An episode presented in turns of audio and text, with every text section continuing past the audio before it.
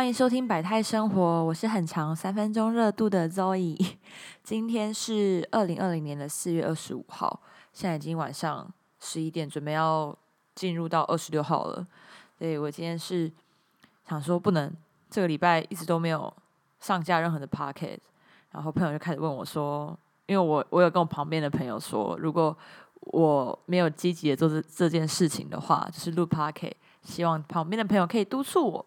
好好积极做这件事情，所以今天跟朋友见面的时候，他就说：“哎，你这礼拜是不是还没有上架？”所以我就想说：“哦，不行，我一定要在跨入到二十六号，就是礼拜天的时候，赶快来录一集。”那今天的话也是随性杂谈。其实一开始我本来想要把今天的内容画到那个我本来说的那个一百个挑战，因为我想要分享上个礼拜我开始。帮朋友带便当这件事情，我想把它纳入到一百个挑战。但我有听到我朋友的建议，他觉得其实可以弄随性杂谈去盖锅盖瓜这些这些事情。因为我其实如果讲这件挑战，我还会也想顺便分享我这一周发生的事情，那就会又变得很杂，那就是随性杂谈了嘛。所以我就直接想说，好吧，那这集还是就是定在随性杂谈。好，就回到我刚刚说的做便当这件事情，我从。上个礼拜就开始实行做便当，我已经哎没有没有，就是上个礼拜，就是这礼拜开始的。从礼拜一开始，我带了一次便当，然后还有礼拜礼拜四的时候帮朋友带了一次便当，然后中间就是隔了休息一阵子，然后再开始做便当。对，总共带了几个便当呢？我第一次准备了四个便当，四个便当包括我自己的。然后还有，因为我是前一天准备，所以晚餐吃的等于准备了五人份的分量。然后第二次的便当的话呢，我装了总共装了八个便当盒，然后加上当天晚上我是有请朋友一起来家里面一起吃饭，所以就是应该算是十人份的菜量。我觉得非常精彩。为什么我会想要做便当这件事情？其实是因为。我现在目前一个人住，然后我想要自己煮菜。但我一个人住的话，如果自己煮菜，我买菜其实很难买。我买一个人的分量，有时候买太多，你菜就容易放的坏嘛。如果是青菜，但你买的少，你要煮起来又没有那个感觉。比如说你想要炒一盘菜，就是就就怎么讲？就你一个人的分量的话，其实我本来也吃不了那么多，然后炒菜就会没有那种一大锅的感觉，我觉得很难抓分量。所以那时候我就跟旁边的，就跟我身边的朋友说：“那我帮你们带便当好，反正我现在也是闲闲没事，这样我可以帮你们送便当。你们只要帮我准备你们的便当盒给我，然后我就会帮你们装菜色。然后我们会用就是我去买菜，然后我们大家来 share 菜钱的方式。其实对我来讲，你看有人帮我 share 菜钱，然后我又可以吃到很多种的菜，对我来讲是一件好事。然后我每天就是，比如说我今天要做菜，我基本上会花。我觉得应该五个小时啊。所谓的五个小时，就是包括我去买菜，买菜回来洗菜，然后休息一下，然后切菜、备菜、煮炒菜，跟最后的整洁，我要花超久的时间。我会喜欢，就是没有压力的时候，我会喜欢很慢步调的去做这件事情。就是我会把每一道菜都切好，或是肉都腌好，然后准备好这一切，才开始一道一道菜的去煮。我也不太。习惯就还没有习惯两个瓦斯台，然后同时做两道菜。我现在就是只只能够马上去洗锅，然后再做下一道菜，所以其实蛮花时间的。但那段时间我就超安静的。我本来有想说这个可以记录下来吧，但我知道声音没办法收录，是因为如果有那个瓦斯炉的声音的时候，抽油烟机的时候会很吵，所以没有办法。用声音来记录，就我没有办法边煮菜边讲 podcast，就是边录音这样子。然后我一开始有尝试录录影，但太难了。我真的觉得那些做美食啊，或是就是记录做菜那些 YouTuber 很厉害，因为有多角度啊。然后你炒菜、切菜、呃切菜什么手都会油油腻腻的，你也不可能去调那个镜位，然后固定，就是有些角度又没办法拍到。所以我后来就放弃，我想说我就好好做菜，我一心先一用这样子，把菜好好做好。然后第一次的菜色，我觉得第一次没有很成功，是因为我觉得颜色配的不好看。然后色香味俱全这件事很重要。如果你今天颜色配的不好看，你就不会很想吃那个便当。就是红配菜是这样，我觉得红色、黄色、绿色就白色，就是要看起来很鲜艳，你才会比较有食欲。那第一次我做的菜，我是弄马铃薯、西班牙西班牙红蛋，就是马铃薯加鸡蛋加奶油这样，然后还有南瓜。炒高丽菜，加一个糯米椒炒肉丝，然后你只是回想这几个菜颜色都是偏黄，除了糯米椒是绿色之外，就是第一次我准备的便当菜色里面没有红色的元素，所以就是黄黄又绿绿的感觉，看起来就是少了一点活泼度。然后那天因为准备便当的时候，我朋友是带了那种提锅型的。便当盒这种铁，然后它是有高度的，里面可以装汤的那种。我那时候有点不太知道怎么装这个便当，因为它是有深度的便当，所以我那个便当盒是里面把饭装了三人份的饭在那个高的便当里面，然后菜就叠在那个，它有一个小铁盘放在上面。它看起来真的摆起来也很难拍照，然后也不好，我自己觉得不好看，所以我第一次觉得没有很成功，就整体的感觉。第二次准备八个便当的时候，我朋友也有来我家里面嘛，跟我一起吃饭，所以有顺便帮我一起摆。然后我那天的配色就是有鸡蛋，还有一个肉，呃，肉片卷金针金针菇，番茄炒蛋就是有红色，然后一个炒青菜，加也是一个肉丝炒一个肉丝，所以它其实这样配色看起来。就是有黄色、有绿色、有红色，所以看起来是好看。然后摆在便当盒里面，看起来也超可爱的。我会这一集的那个我放在 Instagram 上面的话，Instagram 上面就会是我朋友他拿到便当之后帮我拍的照片，因为他本身是一位设计师，所以我觉得他把那个便当拍的很好看，所以我会分享他那张照片作为我这一集那个 Instagram 上面的图片。对，所以很好玩。然后准备便当的时候，我就。更深刻的体会到，当家庭主夫或是家庭主妇的辛苦，就是不管你是爸爸妈妈在做菜，我其实都觉得蛮辛苦的。然后我也理解为什么我妈妈很常煮完菜之后，就是看我们吃，就是看起来她就已经不饿了，她也没有特别想吃。就是她做的，我妈是很会做菜的人，她会所谓的很会做菜，意思呢是说她配色非常讲究，摆盘也是在我们家自己吃饭。我妈就是会讲究摆盘，她蔬菜要怎么放，然后肉要怎么放，就平常都非常的讲究这些。过年的时候我压力更大，过年的时候要去帮忙嘛，我会帮忙到觉得很生气，因为他就会说你这肉这样切不行，这个肉应该要斜切，或是这个菜应该要切小块的，间距应该要几公分，然后你外面应该要先围一盘蔬菜，然后再放肉，就是它会有很多讲究的细节。所以，它是一个我我妈是一个我很值得学习的目标。就是如果要做菜啊，或是配色，希望我可以越来有进步，然后像我妈妈一样，很会配色，跟很会把整个菜弄得色香味俱全。然后做便当这件事情呢，其实我以前就很喜欢。我大学的时候就有这样做过。我在打工的时候，我会偶尔帮我同事准备便当，然后就是很开心的，就是炒饭啊，可能今天炒饭，然后或是。就我吃什么菜，就帮他们摆在一个小便当盒里面。然后我要跟大家分享一本书，我那时候大学的时候非常喜欢的一本。它不完全是教，它不是教你怎么做菜的便那个书本，但它的书本名称叫做《幸福便当时间》，它是一个日文日本的书，然后里面会介绍，就是有一个人他去采访了。不同的工作、不同职业的人，然后记录了这些人都会带什么便当。因为应该大家都知道，日本人他们会很习惯带冷便当，就是台台湾的话一定会习惯吃热便当嘛。但是日本他们很习惯吃冷便当，然后上班啊，就是会，就是可能太太啊，或者是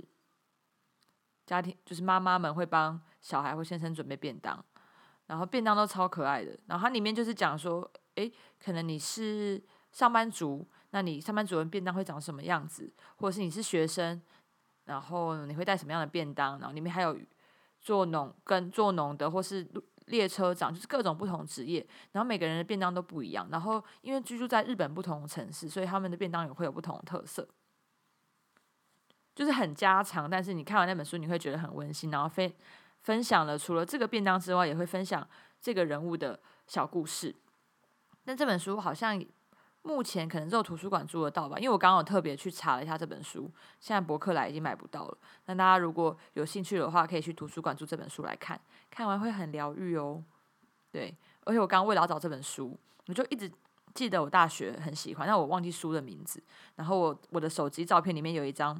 我的 Ins Instagram 里面有一张书背的照片，所以我为了要找出这个书名，我刚刚先从博客来，然后搜寻便当，然后搜寻到第二十几页，我发现这样找实在太慢了，所以我就用图找图，然后就找到这个书书的名称，分享给大家。然后另外就分享完了，我现在这上个礼拜在忙碌的事情之后呢，我就讲一下我现在目前的近况。我觉得也蛮好笑，我今天这个礼拜遭遇了蛮多事情。第一就第一个就是我眼睛又发炎了。我在三月底的时候眼睛已经发炎过一次，就是可能用眼过度，然后眼睛就会红肿，感觉到眼压很高，很痛。然后我本来我就去看了眼眼科医生，然后点了几天药水，我就觉得 OK 好了，没事，我就开始。正常的就是戴戴隐形眼镜啊，然后就是一样的过日子这样。然后到这几天，我发现我的眼睛有视差，就是我戴眼镜的时候，我会觉得我左右眼，你就会我我不要到头晕，但我就觉得两只眼睛看起来的那个解析度不一样，所以我就遮住我的左右眼，然后去试，就发现我的左眼感觉比较模糊，我就蛮紧张的，我就很怕我眼睛会瞎掉，因为我其实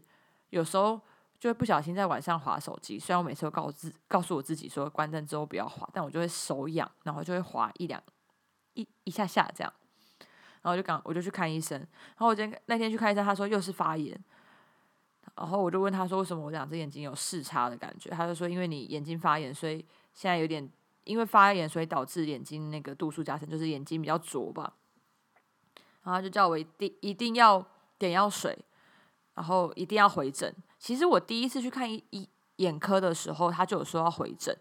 但我那时候觉得，我如果觉得就是我自己自认好的话，应该就不用回诊了。而且我当时想说回诊是想赚我的健保费吧，就很白痴的一个想法。那我今天就在跟我朋友讲，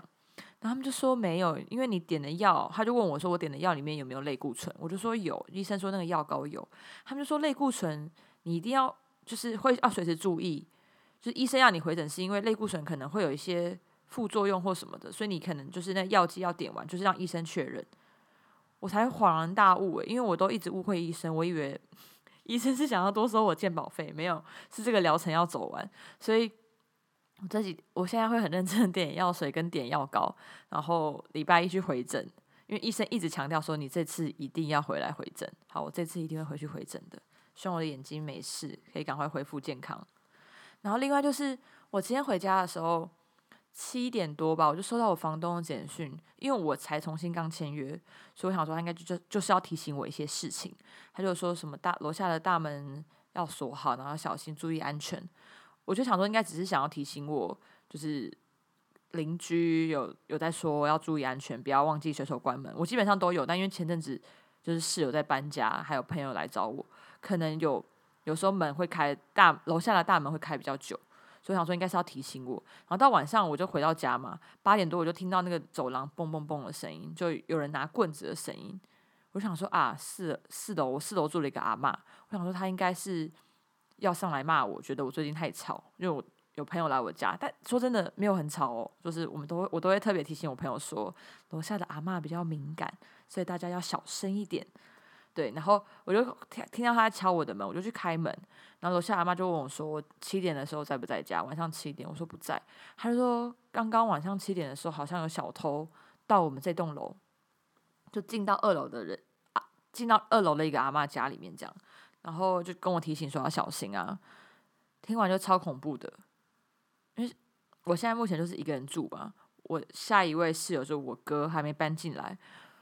我就蛮，我当下是觉得没有到很害怕，就想说我没有锁好，然后九点多就出去跟朋友拿东西。我在走在路上的时候，我就想到我刚刚回家的时候完全没有检查我家里，因为我家里面是暗的，没有人。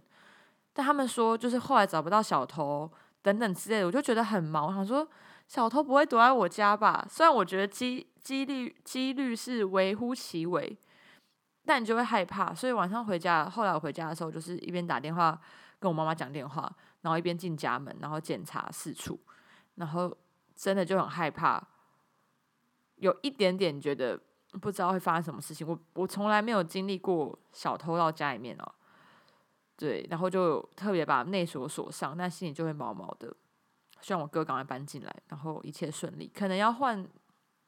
钥匙的锁之类的吧，就觉得。不太安全。好，哦，我刚刚讲到我的邻居，我邻居是一个阿妈。然后我那时候一开始搬进来的时候，我室友就跟我说，楼下阿妈很怕吵，然后她也很省电，所以我们五楼的走廊灯是不能够开的。因为我们六楼有个感应灯，所以我如果走到我房我家门口的话，感应灯会亮，但会比较慢的，大概慢个一两秒。对，然后因为我们有特别注意嘛，就是特别提醒我们要注意，所以我都我们都没有开走廊的灯。然后那时候我刚搬刚搬进来没多久，我就有一天早上上班经过四楼，就看到四楼阿妈家的那个走廊灯是亮着。然后我就记得我室友说阿妈很不喜欢浪费电，所以我就早上，然后因为窗户会透光嘛，所以走廊是亮的，我就把他的四楼的玄关的那个灯关掉。在我关掉的那个一瞬间，阿妈马上开门说：“你想你想咪狼？为什么气温到诶？”灯灯就是为什么把我们家灯关掉之类的台语，然后我就吓到，我就是赶快说对不起，然后就帮他把灯打开之后，就赶快往下走，这样，然后赶快就往下走的过程中，我就开始意识到，哎，好奇怪啊，不是要省电吗？然后大大白天的啊，我关灯不是就是因为你要省电吗？就是超 confused。好，反正就是我觉得，如果是长辈当邻，就是年纪比较大的。邻居的话，要稍微更注意、更小心，因为他们会比较怕吵、怕敏，就是比较敏感这样。但基本上我是，我自认我应该算是 OK 的良善的邻居啦，不是会故意给人家找麻找麻烦的恶邻居。对我都会特别提醒我朋友说，来我家一定要小声，尤其是经过四楼的时候，不要说话，快步走过。好，然后，就是到今天都还是随性杂谈，是因为其实本来上周有有陆续找了几个朋友要录音，但第一个有一个朋友是之前在度假村的同事，哦，我找了两个啦，都是度假村的同事，然后有一个是现在又回去度假村工作了，然后那几天他有来我们家，我本来想要找他录音，但我们太认真在聊天了，所以录音这件事就就决定。我自己就自己往后延了，想说先珍惜彼此可以见面跟聊天的时间。然后另外一个朋友是一个刚从法国度假村回来，然后刚隔离结束的厨师朋友。他以后我们自己在聊了，就他可能以后会很长固定来录吧。但我们是想要尝试那种远端，就是他在家里面，然后远端他录他的音频，然后跟我对话，然后我看能不能把这两个音频，就是这个对话记录结合。他是个很有趣的人，就是很爱跟我对呛，但是我觉得讲话很幽默的朋友。我们有超多很强的事情可以分享。然后他有推荐我一本书，因为上周我不是有推荐就是月号那本书吗？他听完之后，他有觉得，嗯，我可以去看一本叫做《血色渔场》的书。他是在讲他台湾的记记者们，然后他们去。采访有关于远洋渔业，还有外籍的移工他们在台湾的远洋渔业工作的一些事情，然后他觉得这个书是可以，他应该是前年出的，然后他觉得这本书可以推荐我来看，所以我会等有这本书之后看完之后来跟大家分享看完的心得。然后讲到书的这件事情，我就想要跟大家分享。因为我今今天就跟朋友见面也聊超多有关于书的事情，就不知道大家在选书的时候会不会被书的封面影响？因为我个人是一个很重视那个书书的封面长得好不好看的人。如果他书的封面设计的很好看，会提升很高我想要看这本书的兴趣。就买书有两个原因嘛，第一个就是它的内容很吸引你，就一开始你就知道它的内容在讲什么，然后你是为了它的内容。而去看这本书，或是去买这本书的。另外一个就是你去逛书店的时候，你看到这本书的封面设计的很好看，所以你会想要翻阅它的内容，想要了解它的内容。就是我觉得这是两个我选书的，或者我我可能会去看一本书的原因。然后讲到书的封面，我就想要问问看大家，因为我不知道有没有大家都有，我要讲一本大家都一定听过的书，但那大家大家一定不知道，它曾经有一个另外一个名称。好，这本书叫做《暮光之城》，就在我国中的时期非常红，就是女生、男生应该也都知道这本书，因为它后来改成电影。然后在我国中的时候很红，我就看完了第一集。它应该是我难得少数会去看的言情小说。我书架上书架上真的没有什么言情小说，就是国中嘛，少女 对少女情怀。然后就买了《暮光之城》，就看了电影完之后就去买了小说。《暮光之城》的小说，我觉得设计的在那个时候看起来是蛮好看，现在看起来可能还好。但那时候它就是书书底是好黑色的，然后就会搭配每一集。有一集是那种红色的缎带，就是在黑色的书封外面有一个像红色缎带的那种设计，然后还有一个是象棋跟月亮吧，还是什么，就是底色统一都是黑色了。然后我觉得很好看，然后也是有质感。然后那时候就买了这本小说，虽然我就只看过一次之后，它就被我放置在我的书架上，之后都拿去借给其他的妹妹们，很多妹妹们喜欢这本书，都拿去借人家看。对，然后。就是它设计的封面上你是好看，然后因为电影又很红，所以我就觉得这本书是可以买的。但有有一次我那高中吧，我就去图书馆看看书，我就看到一本书，我觉得它名称很好笑，它叫做《吸血鬼达令》。我会被它吸引到，是因为我注意到它的作者名称跟《暮光之城》的作者是同一个人，但是书名完全不一样。然后书封是那种很像。那个叫什么类型？就是类似不是动漫，但它是弄那种漫画的风格，但不是很精致的漫画。我必须得说，就是我的视视觉看来就是还好，对，很像 Seven Eleven 会放在书架上那种，就是霸道总裁系列的小说，对。然后我就我就很好奇嘛，因为我真的觉得太妙了。为什么它叫做吸血鬼达令，然后作者也一样？我想说会不会是我误会，或者是那种好像会有人就是故意盗版或什么的盗版嘛，或者是就是弄很像做成名称去吸引消费者去买这本书。然后就看了，因为它也是尖端出版的，我打开看，它是比《暮光之城》更早出版的。可能是就是等于是《暮光之城》的首刷吧，就他那时候刚进到台湾，还没有电影的时候，也还没有正式的翻译的时候，他是翻译叫做《吸血鬼达令》。然后这本小说呢，这个书我会把它放在我的 Instagram 即时动态，你们就可以看一下我形容的这本书。我觉得完全会降低你想要去看这本书的意愿呢。就是所以还好有《暮光之城》的电影拍成，不然我觉得《吸血鬼达令》这本书在台湾应该是很难畅销诶。就是可能在某个区块可以，但就很难打进大众的市场。我凭良心说，反正就是总总结，就是书的封面很重要，它真的会是一个很取决于你会不会想把这本书带回家的原因。就是如果是当初他出了《暮光之城》之后，他还是用这样的书风去设计的话，我一定百分之百不会买这本书。好，好，好，然后我。我刚刚虽然有一点好像是在批评霸道总裁系列，因为我个人是真的不爱、不喜爱，到曾经高中的时候还蛮，嗯，弄偏激一点的话讲，应该就是会对于看这类型小说的人会觉得有一点哈，就是有点不太不太理解，对。然后大学的时候，我室友也是很爱看这一类小说的人。他是可以花一个礼拜去看一本言情小说，或是两本。然后我有一天就太好奇了，这这这种类型的书到底为什么这么吸引你？我就拿过来看，就是那种霸道总裁或什么格格啊、轻宫剧或是皇宫。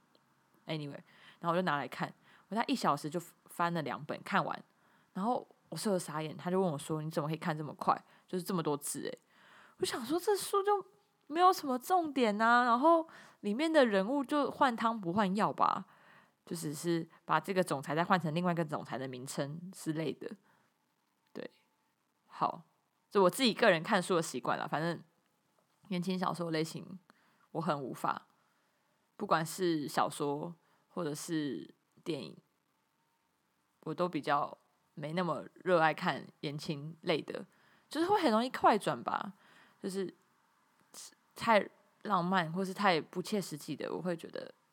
嗯 fake fake 这样。我记得我跟我朋友看那时候看，我们大学的时候有一部电影很红，叫做什么？我的少女哦，我的少女时代。我那时候跟我大高中同学一起看，我们大学，然后我们就见一群一群女生见面，然后我们就在家播电影看。我完全一直吐槽，哎，就每一个段我就说这不可能，这不切实际，不可能发生这件事情。然后我朋友就叫我安静，就说你不要吵，你旁旁边你安静不要看，你看电影不要讲话。对，然后我就是会一直疯狂吐槽。唉，一定是我太不浪漫。好，就是分享我自己的看电影跟看书的习惯，不知道大家有没有什么推荐的电影跟书本，大家可以来跟我分享。你们觉得我这么闲的时间，应该可以来看看什么样的书跟什么样的电影？你们来推荐，我就会努力的去阅读跟观看。好，那今天的随性杂谈哦，还没结束，我要分享我这礼拜上礼拜是上礼拜了，上礼拜我去爬山，我爬了七星山，是我在台北爬的第一个山，我觉得非常累，然后我就因为它是阶梯型的，阶梯型的就是你要一直抬抬脚，但是很漂亮，因为七星山的那个山上它的。就是树叶吗？植物会比人还高，然后望眼看过去很像一个迷宫，所以我很喜欢它。从远观，就是你站在山的另外一边，然后看山群的感觉，很像山的迷宫，然后很可爱。对，虽然很累，但很好玩。那阶梯型的山真的好累哦，我 是一直讲很累，脚很酸。就下坡的时候，上坡反而还好，是下坡的时候脚会一直发抖。就是下每一个台阶会一直发抖，但就是开始爬山了，然后也遇到一也有碰到一些一起喜欢爬山的朋友，很开心。那朋友是高大学同学的同学，然后我们就有说，那我们可以一起去爬山。然后另外也有，就我刚刚说度假村的朋友，他的朋友也喜欢爬山，所以我就说，如果大家有山的话，都可以揪我，因为我现在就是一个很悠闲的状态，有山就揪好吗？有山我就够。好，那。真的要在这边跟大家说再见了。我的随性杂谈第四集就到今这边结束，拜拜。